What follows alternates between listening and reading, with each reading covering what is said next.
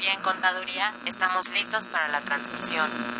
Adelante, comenzamos. Tocamos el tema de los ingresos en esa parte. Consultoría Fiscal Universitaria.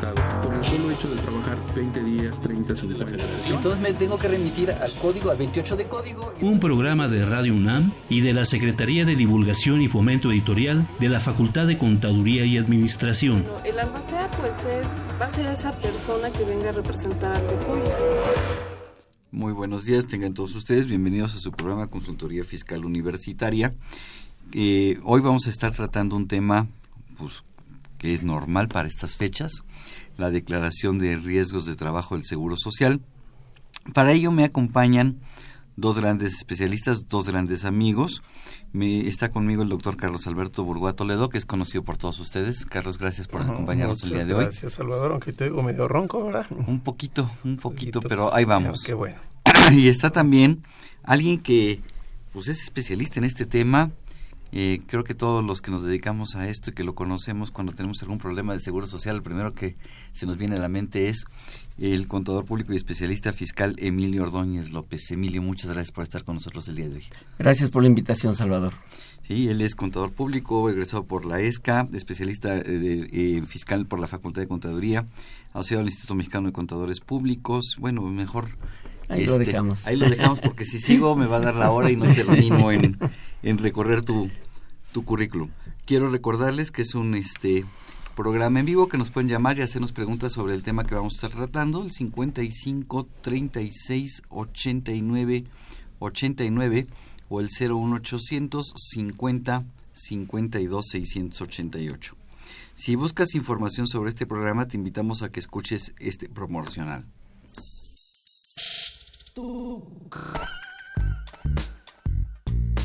Si estás interesado en este y otros temas de consultorio fiscal, ingresa a tu navegador y escribe Radio UNAM. En la página principal da un clic en 860 de AM Audios. En el cuadro de diálogo elige Buscar por temas.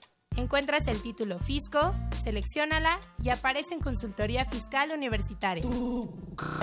Ahí podrás acceder a nuestro contenido con el botón de reproducción. Si prefieres, síguenos por Facebook o Twitter. También puedes bajar el programa y escucharlo cuando quieras en tu iPad, tablet o celular.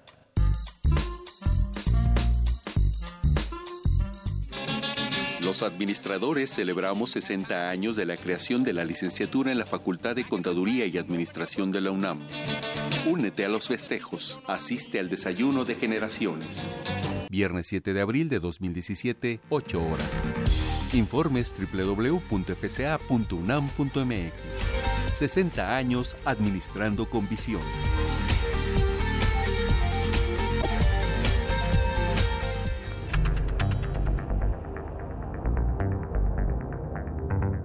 Fiscal.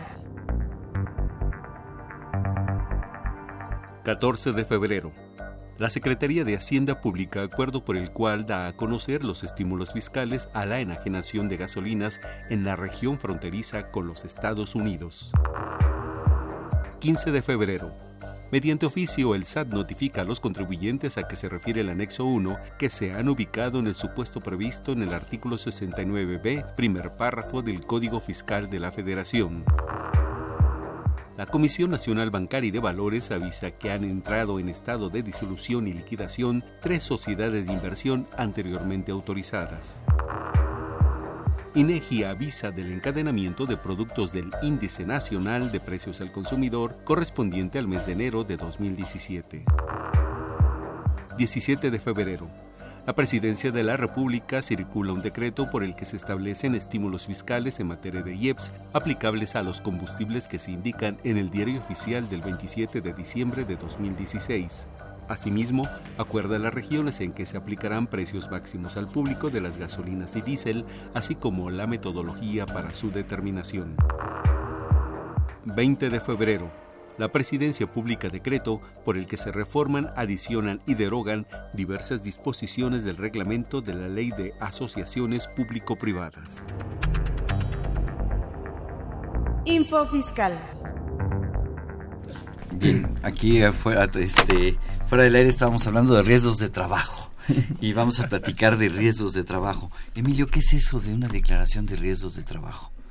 Bueno, es una obligación que todos los patrones tenemos que cumplir año con año en relación a los eh, sucesos, accidentes, enfermedades de trabajo que hayan sufrido en tu empresa durante un año. Y dentro del mes de febrero del siguiente año tenemos que reportar todos esos incidentes ocasionados por riesgos de trabajo que ya hablaremos en qué consiste. Ok, entonces tengo que presentar esa declaración a más tardar el día último de este mes. El día último de febrero se junta con las obligaciones de la DIM, ¿no? El día 15. Así es. Y la declaración de este para reportar las diferencias eh, a cargo de, los ajustes anuales del impuesto sobre la, renta, también a más tardar el 28 de febrero. 28 de febrero. Hay que presentar esa declaración. Eh, esa declaración, ¿qué documentación necesito tener para poderla hacer? ¿O qué, este, qué, qué requiero hacer para poder hacer esa declaración? Bueno, primeramente necesitas el promedio de tus trabajadores, de todos tus trabajadores que estuvieron en tu empresa en todo un año, en todo, desde el primero de enero hasta el 31 de diciembre, en este caso del 2016. Estos eh, se suman los trabajadores eh, que tuviste durante todo el año y eh, se determina un, un, este, un número promedio de, trabajadores y con este número de trabajadores se supone, no se supone, están expuestos al riesgo de trabajo, excepto los días que están de, de incapacitados o que se ausentaron. Necesitamos también saber si aquellos que sufrieron un accidente de trabajo, cuántos días estuvieron incapacitados, cuántos días les pagaron subsidio y en su caso si se llegaron a invalidar algunos de ellos, el porcentaje de invalidez y en su caso los fallecimientos también. Esos cuatro elementos son los que requerimos para poder determinar mi nueva prima, prima de riesgo, no clase. La clase pertenecemos a la misma clase, lo único que va a variar es nuestra prima de riesgo en relación con la que pagaste todo un año, aquí se va a ver modificada, hacia la alza o hacia la baja. ¿Puede subir o puede bajar? Puede subir o puede bajar, aunque puede eh, subir no más de un punto porcentual y bajar también no más de un punto porcentual. Entonces, si la prima de riesgo con la que yo vengo pagando el seguro de riesgos de trabajo es de no sé, 2.25, por poner, se me ocurrió ahorita la cifra. Sí. Este, y no tuve ningún accidente de, trabajo, no hubo ningún riesgo de trabajo, ¿qué va a suceder? Eh, a la hora que efectúas tu operación aritmética, todo tu proceso, eh, te va a dar punto 50, pero no puedes bajar hasta punto 50, ah. nada más vas a bajar un punto porcentual.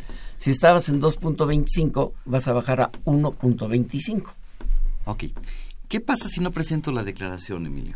Bueno, si no presentas la declaración, la autoridad va a revisar internamente tus sucesos de riesgo de trabajo y eh, va a determinarte un, una, la prima que te correspondería y obviamente te lo va a requerir eh, para que eh, tus meses que no pagaste con la prima correcta tengas que pagarlo con actualizaciones y recargos.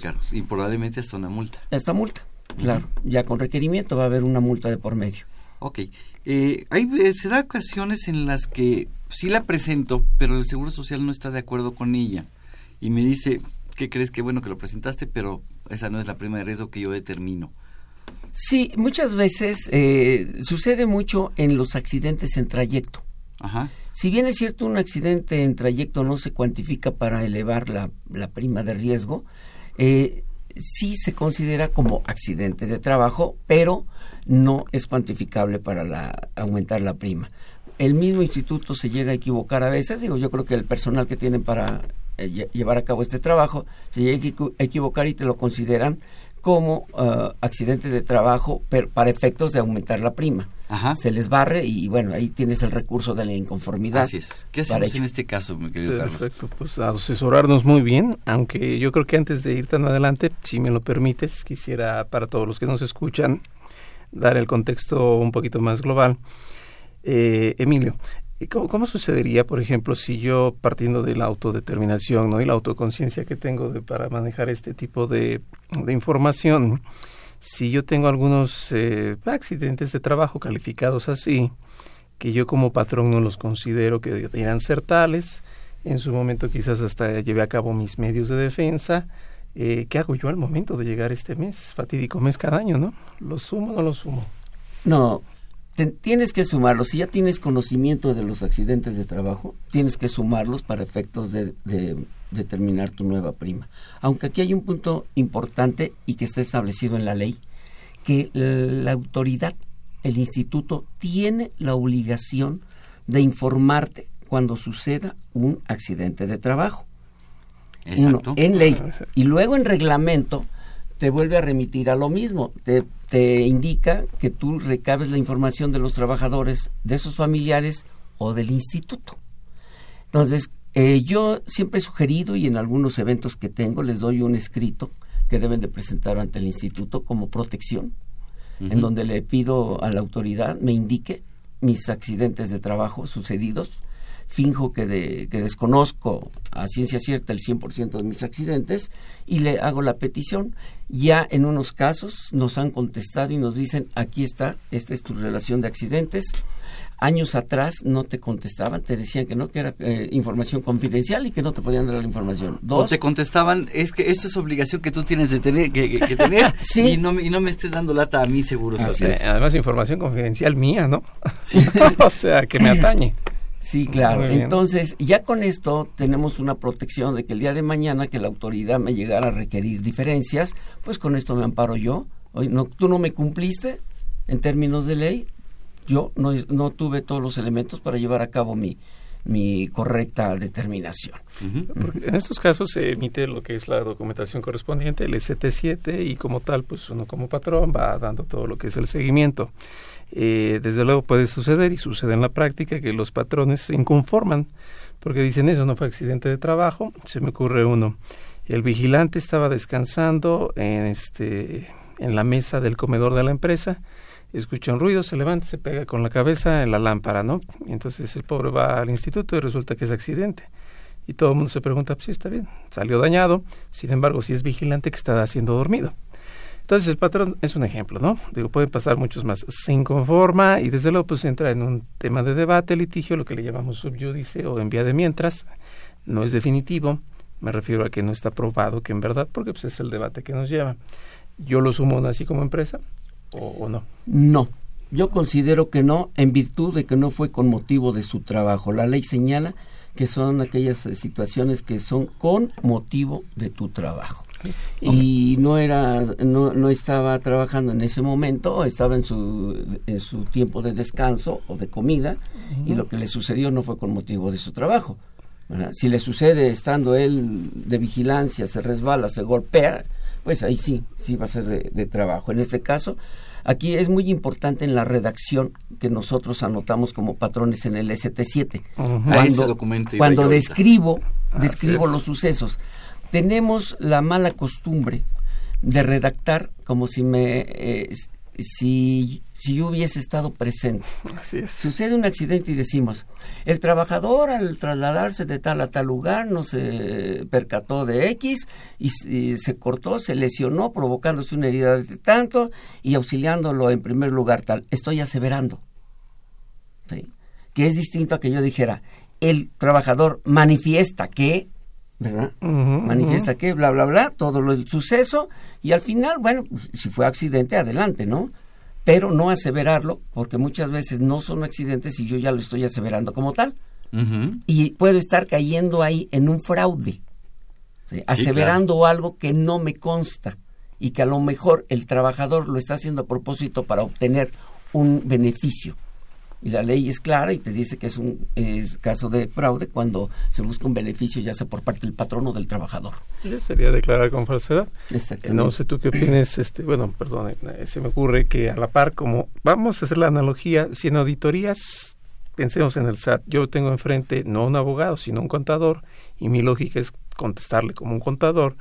Si en este caso, haciendo la analogía, en el ST7 estoy frente al efecto médico, pues contestarle como un médico, como bien dice Emilio, desde tercera persona, es decir, no como involucrado en el área, sino se dice que el trabajador iba caminando, cae, es un ejemplo, ¿eh? Y se forma un hematoma en la falange distal derecha, por lo cual es ya empezar a hacer un trauma y todo, pero bien temeroso en el sentido positivo respecto del efecto verdaderamente médico, cuidando los tres elementos de accidente de trabajo, ¿no? que son en el horario, en el lugar de trabajo, no quiere decir en la empresa, ¿eh? en el lugar de trabajo y con motivo del trabajo. Así es. Porque pues, bien puede ser que se le caiga el gerente encima y eso no es accidente de trabajo, ¿verdad? Así es. Así es. Pero fíjate que eh, estás haciendo un comentario al que yo iba. Eh, ese formato ST7 es el formato que me, cuando el trabajador se accidenta me lo manda el Seguro Social para Sí. que yo conteste. Yo, yo ya redacté, como bien dijo Emilio, como bien dijo Carlos, se lo di al trabajador y el trabajador me empieza a traer incapacidades. Y de repente llega un día y me dice, ya no me dio ni incapacidad y se presenta a trabajar. ¿Puedo aceptarlo a trabajar? No debes de aceptarlo. En el caso de accidentes de trabajo es el único caso donde hay una alta, un documento de alta de por medio.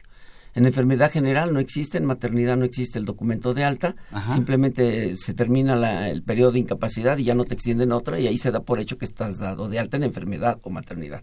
En el caso de riesgos de trabajo sí se te extiende el alta correspondiente para efectos de que tú ya aceptes al trabajador. No puedo aceptarlo si no me trae el alta. Así es. Y que le haga como quiera. ¿eh? Si no te trae ese documento, yo no lo acepto. Y que vaya, chille, patalee y haga lo que haga. Que me Y ya al nos ha Papa o, a- sucedido. o a- o al presidente de la República, no lo dejo No. entrar a ¿Por qué? Porque muchas veces el trabajador con el, con el afán de llegar a obtener doble ingreso, llega y te dice, ya, ya estoy listo, ya, ya. Me dijeron que ya puedo trabajar. Y no es cierto, todavía está en periodo de incapacidad. Y él, con tal de obtener un sueldo y seguir cobrando esa incapacidad, te dice que ya está apto para trabajar. Y si algo le llegase a suceder estando todavía incapacitado, como patrón vas a tener toda la responsabilidad encima. De hecho, yo creo que los patrones pueden estar tranquilos bajo que las relaciones laborales son afectas de tres cuestiones. Suspensión, rescisión o terminación. En este caso se suspende la relación laboral, lo dice propiamente el 42, fracción primera y segunda de la Ley Federal de Trabajo. Y el 43, fracción primera, también hace mención de que a partir de que le den precisamente el documento de incapacidad, pues él cesa cualquier obligación de pagarle y recíprocamente o correlativamente el, el trabajador cesa la obligación de prestar sus servicios. O sea, no hay, no hay riesgo. Como bien dice Emilio, si está el documento, pues es lo que da la fehaciencia de que ya va o no va bien. Así es, pero aquí es- lo importante es a nuestros amigos de escuchas es pedirle a sus trabajadores el, alta del, el alta médica del Seguro Social, El ST2. el ST2, para que el trabajador pueda reingresar. Sin ese documento, no regresa. No es lo como no tener visa. Es como no tener visa. Que lo- está de lo, moda. lo deportamos, lo deportamos a su casa. Así es. Ok, entonces, eh, pero fíjate que tengo riesgos de trabajo, tengo varias este, accidentes que sucedieron en mi, empre- mi empresa, pero resulta que tengo algunos que dicen que son en trayecto y algunos que dicen que fueron en la empresa. Este, pero de repente me encuentro por ahí un detallito. Este empezó como trayecto y después el médico se le ocurrió ponerle que era este en la empresa. ¿Qué hago? inconformarte a, ese, a esa calificación, porque si te lo pone que es en la empresa y te lo califica como, como cuantificable, porque al final de cuentas uno u otro es, es un accidente de trabajo, uno u otro. Eh, pero eh, uno es cuantificable y otro no es cuantificable para el aumento de la prima. Ok, solamente debo considerar para el aumento de la prima las, la- los riesgos de trabajo en el lugar de trabajo, Así es. ¿sí? Los Así de es. trayecto no. Los de trayecto no se consideran para esos efectos. Por eso es importante que nuestros amigos radioescuchas, no sé qué opinan ustedes, cuando exista un accidente de trabajo, pues antes de llenar, como bien decía Carlos, el ST7 y como tú lo dijiste, Emilio, al redactar, pues es investigar, hay que hacer una labor detectivesca de investigar qué fue lo que realmente sucedió. ¿Qué es lo que pasó? Yo creo que a lo mejor algunos ejemplos, por ponerlos así aleatorios, podría ayudar a quienes nos escuchan de tenerlo un poco más claro. Casos que en la vida real nos ha tocado vivir es, se, se realiza la fiesta de fin de año, se reúnen en el mismo lugar de trabajo todos este, pues, los empleados para celebrar en la fiesta y llevan un toro mecánico. El toro mecánico es utilizado por todos y un asistente se sube y en el cúmulo de movimiento sale volando la persona, se golpea y queda pues con una afectación bastante fuerte porque se golpea en la cabeza. No al grado parapléjico, pero sí queda un poquito incapacitado. Entonces, si bien se le da la atención, la pregunta sería, ¿verdaderamente es un accidente de trabajo? Recordemos las tres concurrentes que deben existir. En el horario, con motivo y lugar de trabajo. probablemente fue en el horario, probablemente fue en el lugar, pero no con motivo. Pero no con motivo. Efectivamente. Y no obstante, se le protege.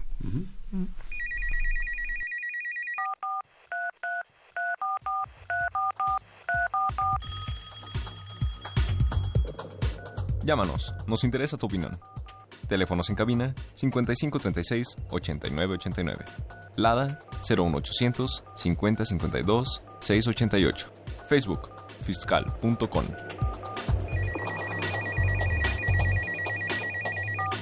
Oye, eh, Carlos, ¿y si, ¿y si me accidento camino a mi, a saliendo de la oficina? Ya estoy saliendo del, del lugar de trabajo, este, y en, y en, eso, pues, exactamente, ya afuera, me accidento, eh, no sé, me caigo, me fracturo, me machuco con la puerta del, del, del coche, del, del coche. En el estacionamiento. Yo, yo creo que, digo, definitivamente esos no son como tal accidentes de trabajo. Sin embargo, yo aquí lo voy a complicar un poco y con todo gusto para que lo comentemos sin duda y para los que nos escuchan. Si tenemos trabajadores que se han enviado por algún motivo de trabajo, vamos a pensar, estamos en Ciudad de México y los enviamos, se me ocurre, a Puebla, a Guadalajara, a todos los lugares que se piensen, dado que ellos pudieran pasar ahí una temporada larga, eh, pues es lo que se le conoce como comisión. Ajá. Y por lo tanto, pues esto lleva su protocolo, de alguna forma llamado así, o su formalización ante el instituto. Y es allí donde se tiene que ser muy cauteloso también, porque pese a que ellos no puedan descansar en su lugar habitual, pues la lógica es que también están en algún momento libres de la actividad laboral. Ajá. Entonces, si esto que decimos pasa en la Ciudad de México, pues es de risa, ¿no?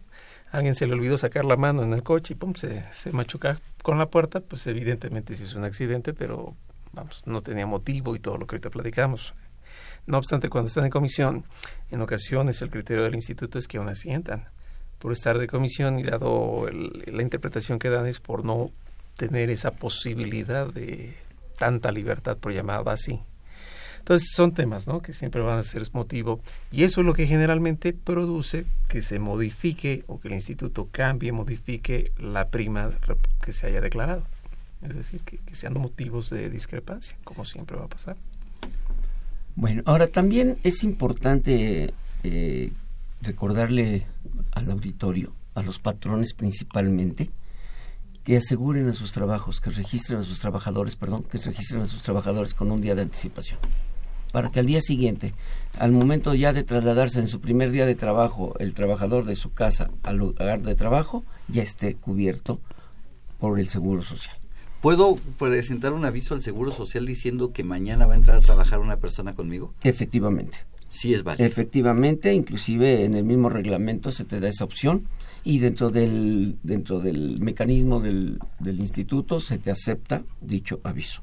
Ok, uh -huh. para, para que el trabajador en el trayecto, su primer día de trabajo, en el trayecto de su casa al trabajo, ya esté cubierto. Así es.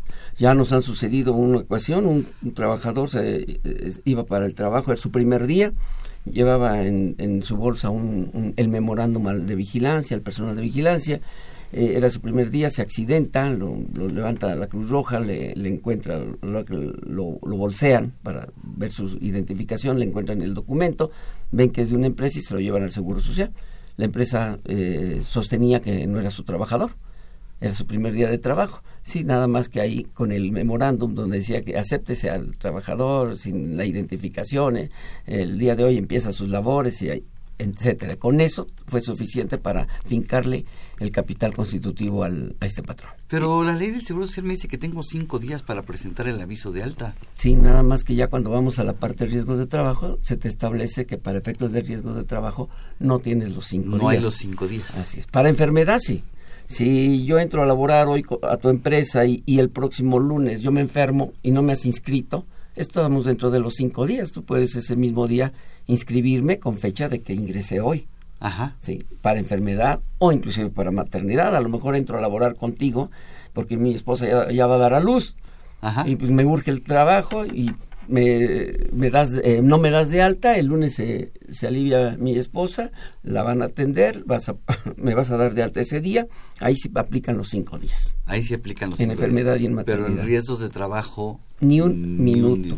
De hecho, yo creo que es justo que lo sepan, que el tribunal hoy en día Federal de Justicia Administrativa tiene asentados varios criterios en donde dice lo que comenta Emilio.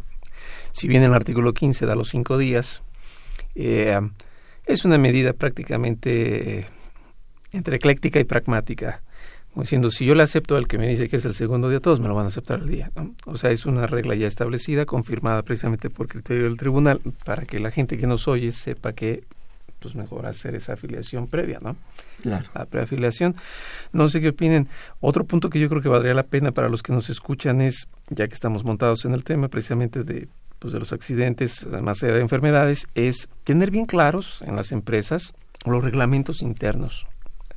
Si el reglamento interior de trabajo dice que para acudir a la planta se debe caminar por la franja amarilla, llevar casco de seguridad y no zapatillas, es básico, porque si entra la secretaria, por poner un ejemplo un poco fortuito, y pasa precisamente por la planta y en la planta se desarrolla, no sé, cierto material que produce esas bolitas como unicel, pues lógico es que cualquiera se pueda resbalar. Si la persona equipada lleva zapatillas o algo así, obvio se va a lastimar y va a parar en el seguro social. No obstante, en este caso estamos hablando de una negligencia en donde no se observaron las medidas de seguridad por el personal administrativo respecto de la planta que va a pisar. Entonces el reglamento bien elaboradito y registrado ante la Junta puede un poco ayudar, y digo un poco porque la decisión final siempre es aparte de un juzgador, a que esto, vamos, no afecte propiamente a la empresa por negligencia inexcusable de quienes no obedecen estos reglamentos. Es un buen punto. Claro, ahí lo asentaríamos en la parte de, descripción del accidente. Al, final rematas, eh, tú como patrón que estás redactando el accidente, eh, pues al último poner tu nota, ¿no? que tú consideras que tal situación no debe ser calificada como riesgo de trabajo en virtud de que eh, hizo caso omiso al, reglamento interior de trabajo, ¿no? y al de seguridad de higiene. Yo creo que incluso valdría la pena, rápido lo platico, hacer el acompañamiento. Laboralmente, si yo no quiero rescindir a un trabajador, existen tres papeles. El primero, pues, es el extrañamiento, como se le llama, que es unilateral.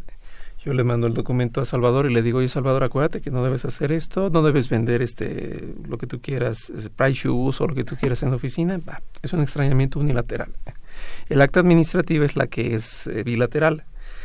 Dicen que te peleaste en el patio, es un decir, ¿no? Tú que tienes que comentar. Y esas son bien importantes porque en el momento no se le permite que se la va a pensar o se la lleva con un asesor, inmediatamente manifiesta, se dice lo que él en su momento se transcribe, pues, y, se firma por los dos. Y el tercero es el aviso por causales de rescisión. Si fuera ese el caso, entonces yo creo, como bien dice Emilio, acompañar, desde luego mi, mi respuesta es 77, con el oficio de extrañamiento o el documento de extrañamiento al trabajador. Sí, claro oye, este, hay una, hay una regla que dice que no puedes hacerlo porque lo hiciste. Aunque realmente en la mayoría de los casos el, instituto no este, eh, te los va a calificar como riesgo de trabajo aun y cuando sea por negligencia. Del trabajador. Sí, te los va a calificar como riesgo de trabajo. Mira, ah, esto va a criterio de cada delegación y subdelegación. Hay subdelegaciones, hay clínicas que cualquier detallito, accidente, accidente, accidente. Y hay otras que por el contrario. No, este no es, este no es accidente eh, al trabajador. Y este no es accidente, y este no es accidente. Hacen un rechazadero de, de ST7 como accidentes y otros los aceptan. Con el mínimo los aceptan. Entonces ya no saben ni de qué manera va a actuar la, la, autoridad, en ese caso. Depende del presupuesto de cada unidad médica, ¿no? Sí, claro, claro. Este, fíjate que yo, aprovechando que están ustedes dos, eh, que son dos grandes expertos en el tema, eh, quisiera hacerles una pregunta. ¿Qué pasa? ¿Puedo hacer al contratar a un trabajador? ¿Le puedo pedir eh, que me traiga estudios médicos y en un momento dado rechazar la contratación de X o Y persona porque tiene una afección en su salud que en mi, que en mi planta pudiera causarle un daño? ¿Qué opinan? Bueno, a reserva de la opinión de Emilio, eh, me voy a ir quizás un ejemplo análogo para que quien nos escucha lo, conozca bien. Por efectos del artículo 2 y 3 de la Ley Federal del Trabajo, se sabe que el trabajo, además de ser digno, que es una palabra un poco vaga porque no existe el derecho como tal, no obstante el valor lo conocemos, eh, debe no darse una discriminación. Sin embargo, hay tres conceptos básicos que debemos todos identificar. Uno es la igualdad, otro es la desigualdad y otro es la discriminación. Lo pondré rápido. Todos ahorita nosotros tres al micrófono estamos igualmente vivos, pero les aseguro que si sacamos la cartera ustedes traen más que yo. Entonces eso nos hace desiguales, que es el efecto de equidad fiscal. Y discriminar es que llegara alguien y sacar a uno de los tres de la cabina sin razones reales. ¿Sí me explico? Salvo que se estuviera desmayando, alguien no necesitara extensión médica, eso ya no es discriminar. Pasando al tema laboral, vamos a pensar que yo tengo algún candidato a trabajar conmigo que me habla cantadito, ¿no? Porque pues me viene del centro o de las zonas donde suele ser pues común ese estilo de habla. Yo lo puedo rechazar. Me podrían decir que lo estoy discriminando y la respuesta es no. Si yo lo quería para un telemarketing y su voz es mi imagen y mi imagen no representa corporativamente eso, yo tengo la disyuntiva como patrón de que lo ubico en otra área en la que sí puede funcionar porque sus competencias no son adecuadas, más si tengo mis manuales de políticas y procedimientos donde se califican competencias de puestos, o lo agendo para una futura oportunidad. ¿Sí me explico? Y si voy a anunciar Slim Center y yo tengo comerciales y aquel es obeso, pues no representa lo que yo quiero, no es discriminar, al contrario, es dar las características que yo busco. Volvemos al tema. Si alguien me llega con un padecimiento previo y en el lugar de trabajo resulta que él ya trae efisema pulmonar y en el lugar de trabajo se están estampando camisas, se están este, emplayando lo que sea y, se está respirando. Pues yo mismo estoy metiendo un problema que hasta penal se me puede resultar. Claro. O sea, al punto de discriminar es bajo las bases de desigualdad, no de igualdad. Porque fíjate que puede ser que yo esté contratando a alguien, ya me pasó, eh, con un cliente que no hizo caso, este, estoy contratando a alguien, es que es el mejor del medio, Salvador. Sí, pero hazle estudios. Porque pues, resultó que, pese a que le, hice, le dije que le hiciera análisis clínicos, que le pidiera análisis clínicos, obviamente los tengo que pagar yo como patrón, ¿verdad? Claro. Este, el señor entró a trabajar y a los seis meses le dan una incapacidad y le termina con una incapacidad permanente. ¿Eso me afecta mi riesgo de trabajo? Mm, si contigo no, no fue el suceso, entonces no te afecta. ¿sí? Eh, si fue con otro patrón, al otro patrón se le sumaría esa, ese porcentaje. Pero lleva seis meses o un año trabajando conmigo y no le habían detectado nada y conmigo le detectan el problema. Pero es un problema que ya tiene médicamente seis, ocho años. Sería una enfermedad de trabajo, en este caso, ocasionada por la acción continua de su, de su trabajo, pero no contigo. Exacto. Fue con otro. Aquí sí tendría, vas a tener que entrar tú en, un poquito en discusión con la autoridad, porque la autoridad en ese momento, cuando te lo va a recibir, de entrada va a decir es tuyo. Pero cuando ya tú vas a demostrar de que eh, la situación por la que él se, se invalidó no es a causa de la actividad de, tu empresa, ¿verdad? Entonces ahí va, va, a empezar la investigación y se va a ver de que fue en la empresa anterior donde él prestaba sus servicios, donde, donde ya vino con, con, con, esa enfermedad eh, eh, de trabajo y que se le manifestó contigo. Así es. es. un caso para el doctor House, obviamente, ¿no? Porque tiene que ser muy técnico. Lo que sí no se vale es el efecto del estado de gravidez o, bueno, eh, las mujeres embarazadas. con ese tema regresamos. Vamos a una pausa y regresamos.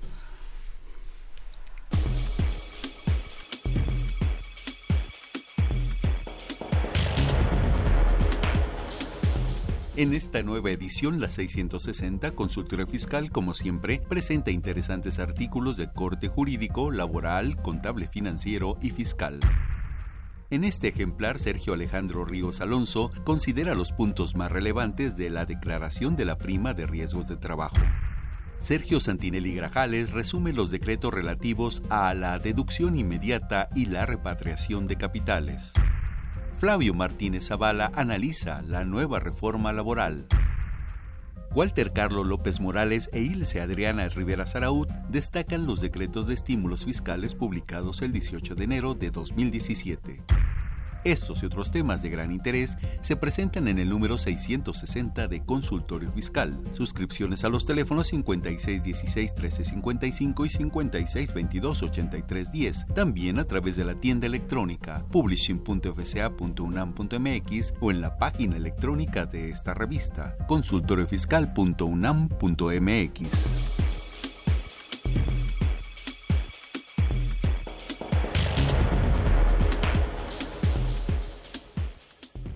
Leer transforma, enriquece, educa, pero sobre todo da libertad.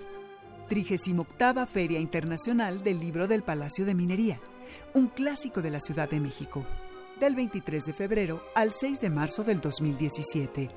Invita a la UNAM a través de su Facultad de Ingeniería. Tacuba 5, Centro Histórico, la feria del libro más antigua del país. Recuerda, más libros, más libres. ¿Sabes si lo que te dicen es verdad? Entérate aquí, en Cuentas Claras. Cuentas Claras. Vence plazo de personas morales para registrarse al portal Mi Contabilidad. El plazo para que las personas morales que reporten ingresos de hasta 5 millones de pesos puedan registrarse en la primera etapa de mi contabilidad vencerá este próximo 10 de marzo, por lo que no habrá prórroga. Desde el 23 de diciembre de 2016 a la fecha, cuando el portal estuvo en línea para los contribuyentes, se han inscrito 15.000 empresas, de un total potencial de 500.000 personas morales. Los contribuyentes que quieran ingresar a este esquema para tributar bajo flujo de efectivo deben dar aviso a la autoridad fiscal. Todos los que se inscriban tendrán múltiples beneficios como rapidez, simplificación y facilidad en la presentación de sus declaraciones del ISR y del IVA. Asimismo, los contribuyentes que utilicen la herramienta no deberán presentar la declaración informativa de operaciones con terceros, DIOT, y tendrá por cumplida la presentación de la contabilidad electrónica. Que no se te pase el tiempo. Recuerda que tienes hasta el 10 de marzo próximo para hacer tu registro en la página oficial del SAT. Cuentas claras. Bien, platicábamos antes del corte de el, qué pasa si voy a contratar a una persona, una mujer que viene embarazada. Eh, ¿Puedo hacerle pruebas y, de- y negarme a contratar? ¿Puedo pedir una prueba de embarazo y negarme a contratarla porque está embarazada? ¿Qué, fue, ¿Qué fue el embarazo? ¿Fue por riesgo de trabajo, Salvador? No ah, sé. perdón, perdón. Se le cayó el gerente encima. Se le cayó el gerente encima.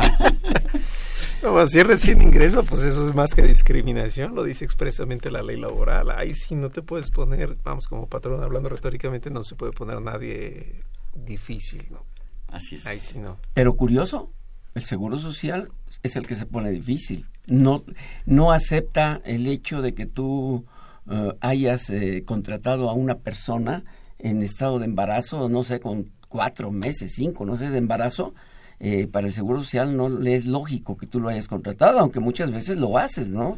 Yo requiero a esta persona por X circunstancia, ¿verdad? claro. Y, y la contrato. Pero el instituto eh, muchas veces rechaza esa situación. Hay que demostrarle. Hay que demostrarle con el contrato, con tarjetas de checar, con los recibos de nómina. Sí, porque puede, eh, el Seguro Social lo que dice es que no, le- lo registraste, no es tu empleado y lo registraste eh, para que yo el Seguro Social le tuviera que atender. Así es, es lo que presume. Eso es lo que presume.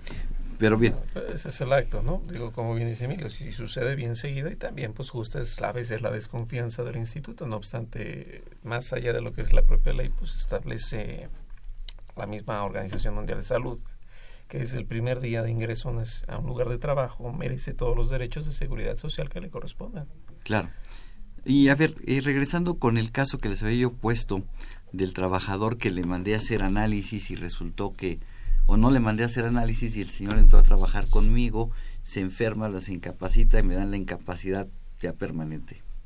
Pasan dos años o tres años y luego llega el Seguro Social y me dice, oye, ¿te acuerdas de fulano? Sí, se murió. Y me dice, es tu riesgo, ¿esto es cierto? Ese muertito que pues tú contrataste seis ¿Te meses. al muertito? Este, sí, sí, ahora sí me van a cargar el muertito. Este, esa persona que tú contrataste que trabajó seis meses, que el Seguro Social me quiso decir que el riesgo era mío, pero pues es una enfermedad que el señor ya traía de tiempo atrás. Ya dejó de trabajar conmigo, pasaron dos años, murió. ¿Qué pasa ahí con mi riesgo de trabajo? Si es por una enfermedad de trabajo, eh, tú puedes eh, totalmente inconformarte a ese calificativo. Si es por una enfermedad de carácter natural, ahí sí no puedes este, eh, rechazarlo. ¿Sí? Si a consecuencia de esa enfermedad él, él sufre un accidente y llega el momento que lo invalidan y llega el momento que fallece, pues ahí va a ser tuyo, ¿no? Va a ser tuyo. Excepto que, repito, que sea por una enfermedad de trabajo. Una enfermedad de trabajo que ya que yo haya demostrado que el señor ya la traía con otro patrón, no conmigo. Probablemente a lo mejor tú dices, este, en un examen médico, cuando entró, el médico este, te informó de tal situación, de que él ya traía antecedentes de esto. A lo mejor no te percataste tú a tiempo, no lo supiste interpretar el, el resultado del médico y lo pasaste y entró a laborar contigo. Bueno, eso nos puede servir como antecedente para decirle al instituto, mira, él ya traía antecedentes de enfermedad de trabajo de, anteriores, de, un, de un patrón anterior. Es que es muy lógico, como bien lo dice Emilio. Voy a poner analogías absurdas y a veces muy un poco más formales. Simplemente cuando una familia piensa adoptar un can, un perrito, hombre, está el pedigrí le sacan, ¿verdad? Si es algo tan natural, ¿por qué un empresario no lo hace? El Banco de México no lo ponemos muy lejos. Simplemente en su momento, cuando yo estaba atento a hacer un servicio social ahí, me mandaron a, bueno, hasta electrocardiograma me hicieron a mis 22 años. O sea, es lógico que, como bien dice Emilio, un patrón pueda tener el referente, el expediente médico, porque yo soy responsable de estas personas, por lo menos en los horarios de trabajo. Entonces sí puedo hacer, eh, sí puedo pedirle a un trabajador que se haga estudios, sobre todo en, en, algunos sectores, ¿no? Va a haber sectores donde yo creo que no se, no se justificaría. Pero que no sea requisito para entrar. Ah, claro. Que sea una rutina para entrar. Que sea una rutina para entrar. Y también eh, si lo vas a rechazar por alguna situación de los resultados médicos, nunca lo vas a externar. Ni le vas a decir, oye, no te acepto porque traes este, esta situación médica, no. Así es. No, pues simplemente sabes que, ok, correcto, ya te llamaremos posteriormente, ¿no? Como nos dicen regularmente. Así es, así es. Pero es que hay estudios de todo, hay psicológicos, hay socioeconómicos, está el médico. O sea, yo pienso que es propio de una empresa responsable. Efectivamente, hacerlo. Ok, quisiera volver a poner el punto sobre algo que ya comentamos. No me enteré de todos mis riesgos. ¿Por qué? Pues porque hubo un trabajador que que, se, se cayó trabajando, nunca nadie me informó, le dieron su ST7, nunca me enteré, este, y ahora tengo que hacer la evaluación. La hago y el seguro social después llega y me dice, este riesgo no lo metiste, ¿qué hago ahí? Bueno, yo me puedo inconformar, ¿por qué? Porque no cumplió la autoridad con informarme en términos del artículo 50 de la ley y 34 del reglamento. No me informaste, por lo tanto, no. Los únicos casos que yo tengo en mi mano son estos. Tú debiste haberme informado. Otra, bueno, tenemos el mecanismo de poder accesar al ITSE y ahí podemos checar cuántos eh, accidentes de trabajo tengo computados en mi registro patronal. Y ahí me puedo apoyar para revisar los que tengo, los que aparecen ahí y comparar uno con otro. Y esto ya me va a servir de base para efectos de poder determinar eh, correctamente mi declaración. Ok, entonces no es excusa de que yo no sabía de que este riesgo de esta persona no se había accidentado. Entonces yo creo que una práctica común y corriente o regular que tendría que hacer alguien de recursos humanos en mi empresa es revisar en el ITSE si hay riesgos de trabajo. Así es, y ahora sí que darle el pantallazo, imprimir el pantallazo para que sirva como antecedente el día de mañana, que el instituto llegue y te diga, oye, fíjate que no consideraste ese riesgo, espérame, mira, en tu hoja de ICE, aquí tú me informaste esto y es lo que yo te informé. Entonces, tener ese antecedente para que el día de mañana nos, nos sirva de defensa al respecto. Pero eso me puede servir para detectar algún trabajador que tenga un riesgo de trabajo y que no me haya manifestado a mi patrón. Sí, entonces, hay, que, hay que hacerlo como una práctica regular, una práctica rutinaria, el, revisar el, el ITSE, de que aparezca, que no aparezca en riesgo de trabajo, o si aparece un riesgo de trabajo, ver que lo tengamos. Y si no, a ver, Salvador, ¿cómo que te accidentaste y no me dijiste? Así como llevar el coche al mantenimiento, al servicio. Hay que hacerlo, yo creo, hasta más reciente, ¿no? Más regular. Sí. Y esto, este mismo dato te va a servir para que si en tu SUA no registraste ese, ese riesgo de esa incapacidad, perdón, por riesgo de trabajo, pues lo hagas en ese momento. ¿Para qué? Para que mediante el SUA determines tu declaración, que ya llegaremos más adelantito a ese punto, eh, y te va a servir para determinar tu declaración en forma automática. Ok, ¿cómo hago la declaración? Existen dos mecanismos. Uno es por medio del, del ITSE, tu SUA ITSE, y el otro es por medio de papel Formato normal. papel. El CLEM, eh, parece que es el CLEM 22 y el 22A. algo así, el formato 22, 22A, donde tú, el 22 es la carátula, van tus datos generales, eh, y luego viene el, el, el 22A, que es el, el, el reporte de cada trabajador, cuándo inició la incapacidad, cuántos días le dieron, cuánto terminó y cuál fue el resultado. Este es en papel, tendrías que tú hacer el cálculo eh, en forma manual para determinar qué prima te corresponde, que en ocasiones cuando lo hacemos por primera vez sí se nos hace un poquito complicado eh, desarrollar la fórmula, pero existe por ahí, algunos que son curiosos, hasta el 2015, sí, 2015, el instituto proporcionó una herramienta en Excel para determinar la prima de riesgo. Entonces, esa yo la utilizo hoy en día. Inclusive hasta para cuando me toca dar cursos, la utilizo y con esa hoja de cálculo de Excel vas a determinar correctamente tu prima correspondiente.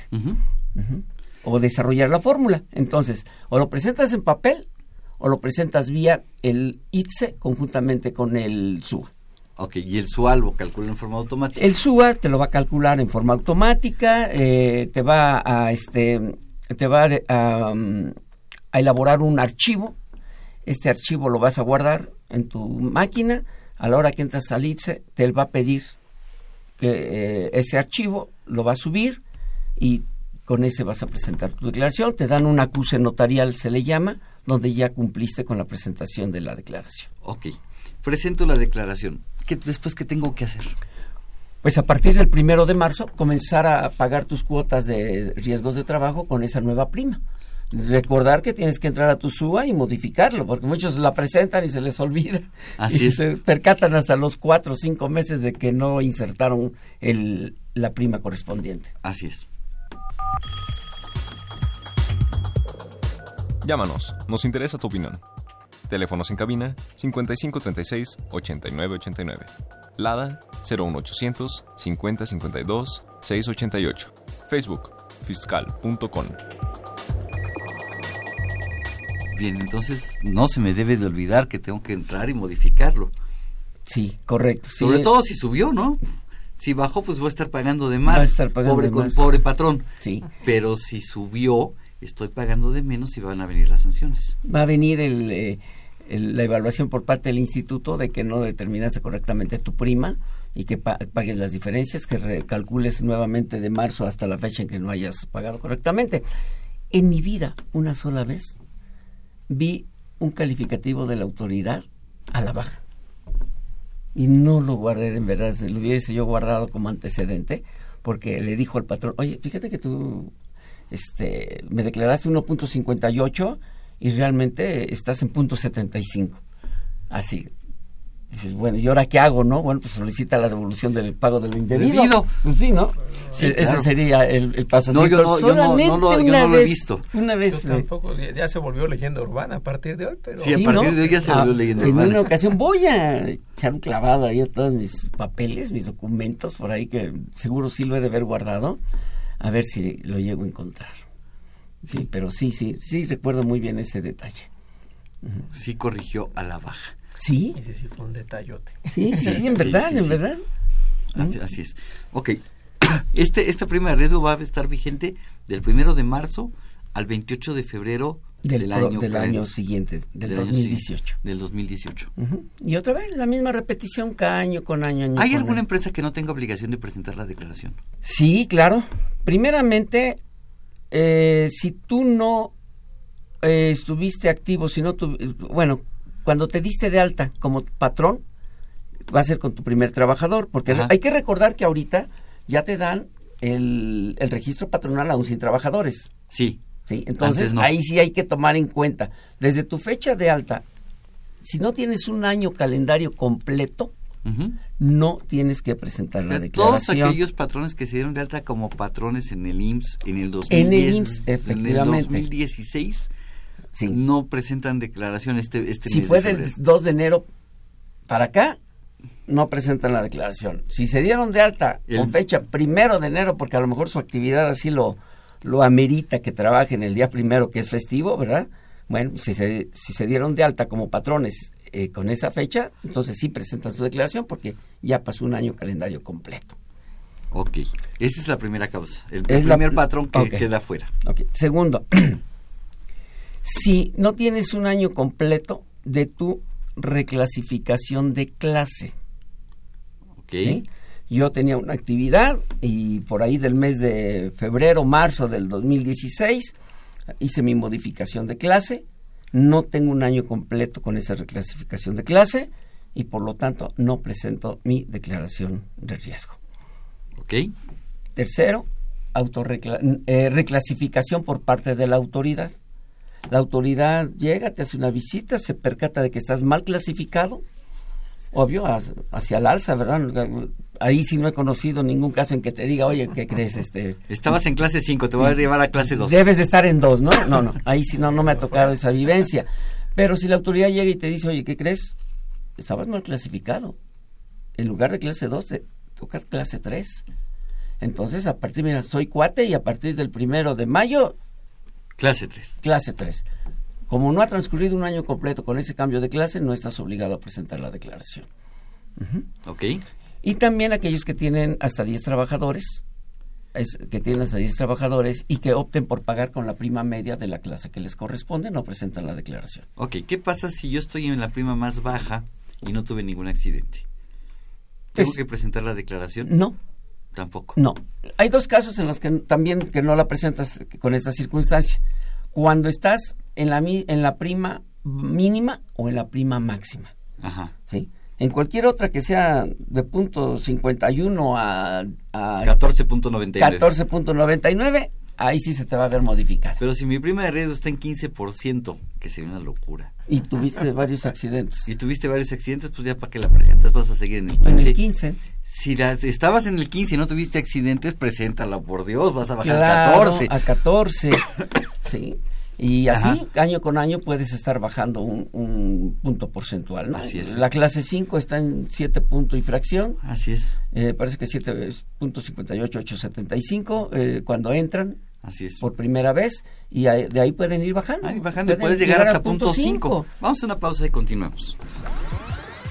Los invitamos a que nos vean en la radio. Y nos escuchen por televisión. Consultoría Fiscal Universitaria. y fiscal.com, en el 860 de AM y en la barra de Mirador Universitario Coahuila. Abordamos los temas de tu interés como impuestos sobre la renta, Declaraciones, testamentos, pensiones, seguridad social, estímulos fiscales, discrepancia fiscal, régimen de incorporación fiscal, entre otros temas. con destacados especialistas en la materia. Los miércoles por Radio UNAM. Los jueves por y internet. los sábados por TV UNAM. Véanos en radio. Escúchenos por televisión.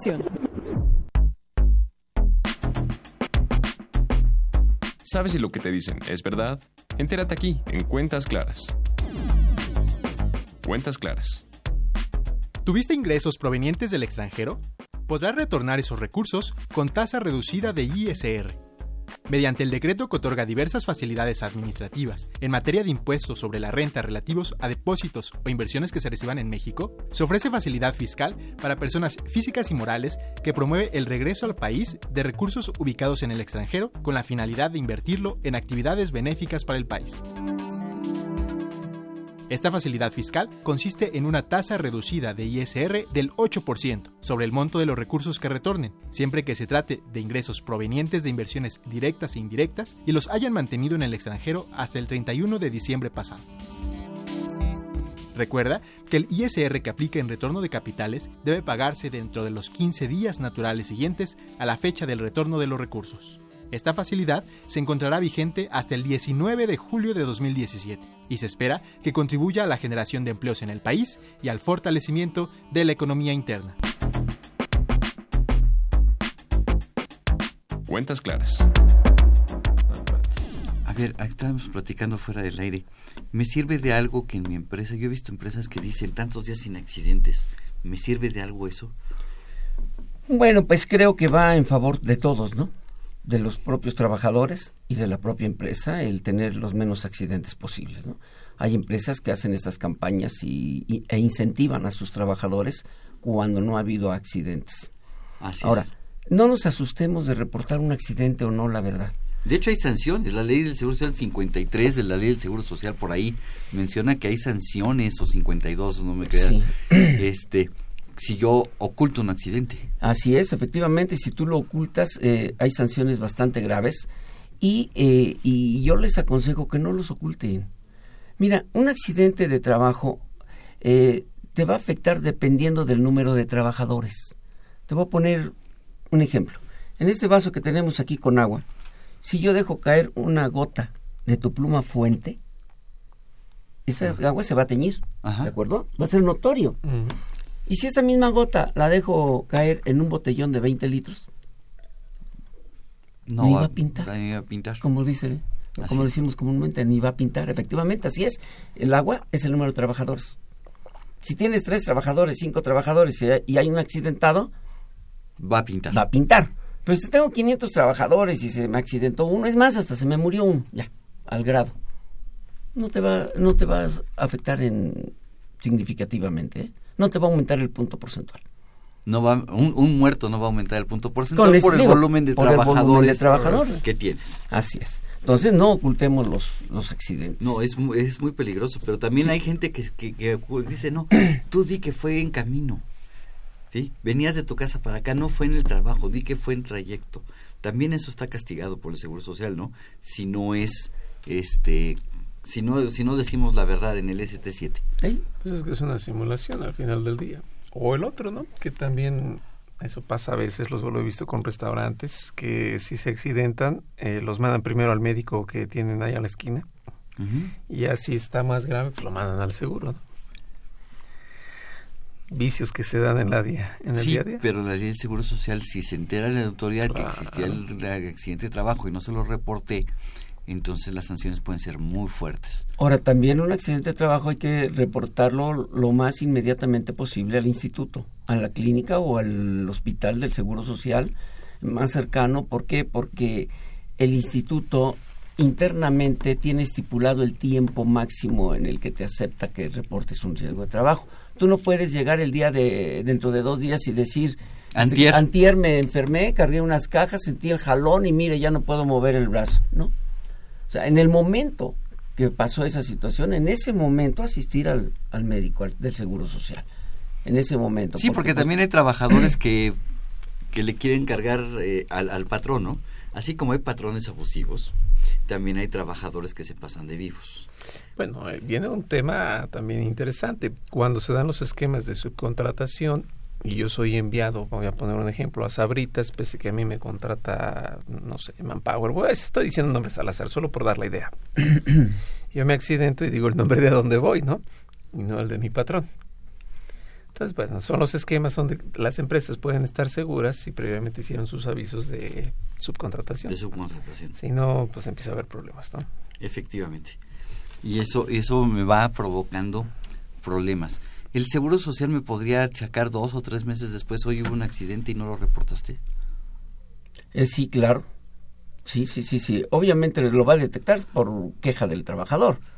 No va a haber de otra, ¿no? Así es. Porque a lo mejor el médico familiar, a la hora que está auscultando al, al trabajador, se percata de que efectivamente esa lesión eh, fue a consecuencia de un probable riesgo de trabajo. ¿Y qué pasa si yo como patrón, el trabajador a mí nunca me reportó que se había lastimado? No, no es tu culpa, ¿no? Así no es tu culpa, él nunca te llevó el documento. Ahora, muchas veces, a- aquí es donde tenemos el problema de que no tenemos los datos correctos. ¿Por qué? Porque muchas veces el trabajador no te lleva el documento. Y eso es bien común. Y Eso como el patrón desconoce común. también que debe de, pe- de pedir un alta, ¿verdad? Nunca te avisó de que sí está incapacitado. Se lo calificaron como riesgo de trabajo, ya lo dieron de alta y tú ni por enterado. Porque Él nunca volteaste a ver el ITSE. Así es. Entonces hay que voltear a ver el ITSE y estar verificando las los riesgos de trabajo que ya aparecen. Así es. Bien, desgraciadamente el tiempo se nos vino encima. Carlos, muchísimas gracias por tus Ah, comentarios. pero hay un mañana. Exacto, mañana nos seguimos seguimos platicando este tema. Emilio, muchísimas gracias. No, de que Los invitamos a que nos sintonicen este programa la siguiente semana para platicar de la Declaración Anual de Personas Morales. Agradecemos a nuestros invitados por acompañarnos el día de hoy. Esta fue una producción de Radio UNAM en los controles Socorro Montes, en la producción por parte de la Secretaría de Divulgación y Fomento Editorial de la Facultad de Contaduría y Administración de Jara, Alma Villegas, Juan Flandes, Juan Carlos Serrano, Ismael Molina y Guillermo Roberto Venegas. La Facultad de Contaduría y Administración agradece a los conductores invitados de este programa, quienes participan en forma honoraria. La opinión expresada por ellos durante la transmisión del mismo refleja, refleja únicamente su postura personal y no precisamente la institución. Muchísimas gracias, buen provecho y se despide su amigo Salvador Rotera Ovarel. Hasta la próxima. Consultoría Fiscal Universitaria.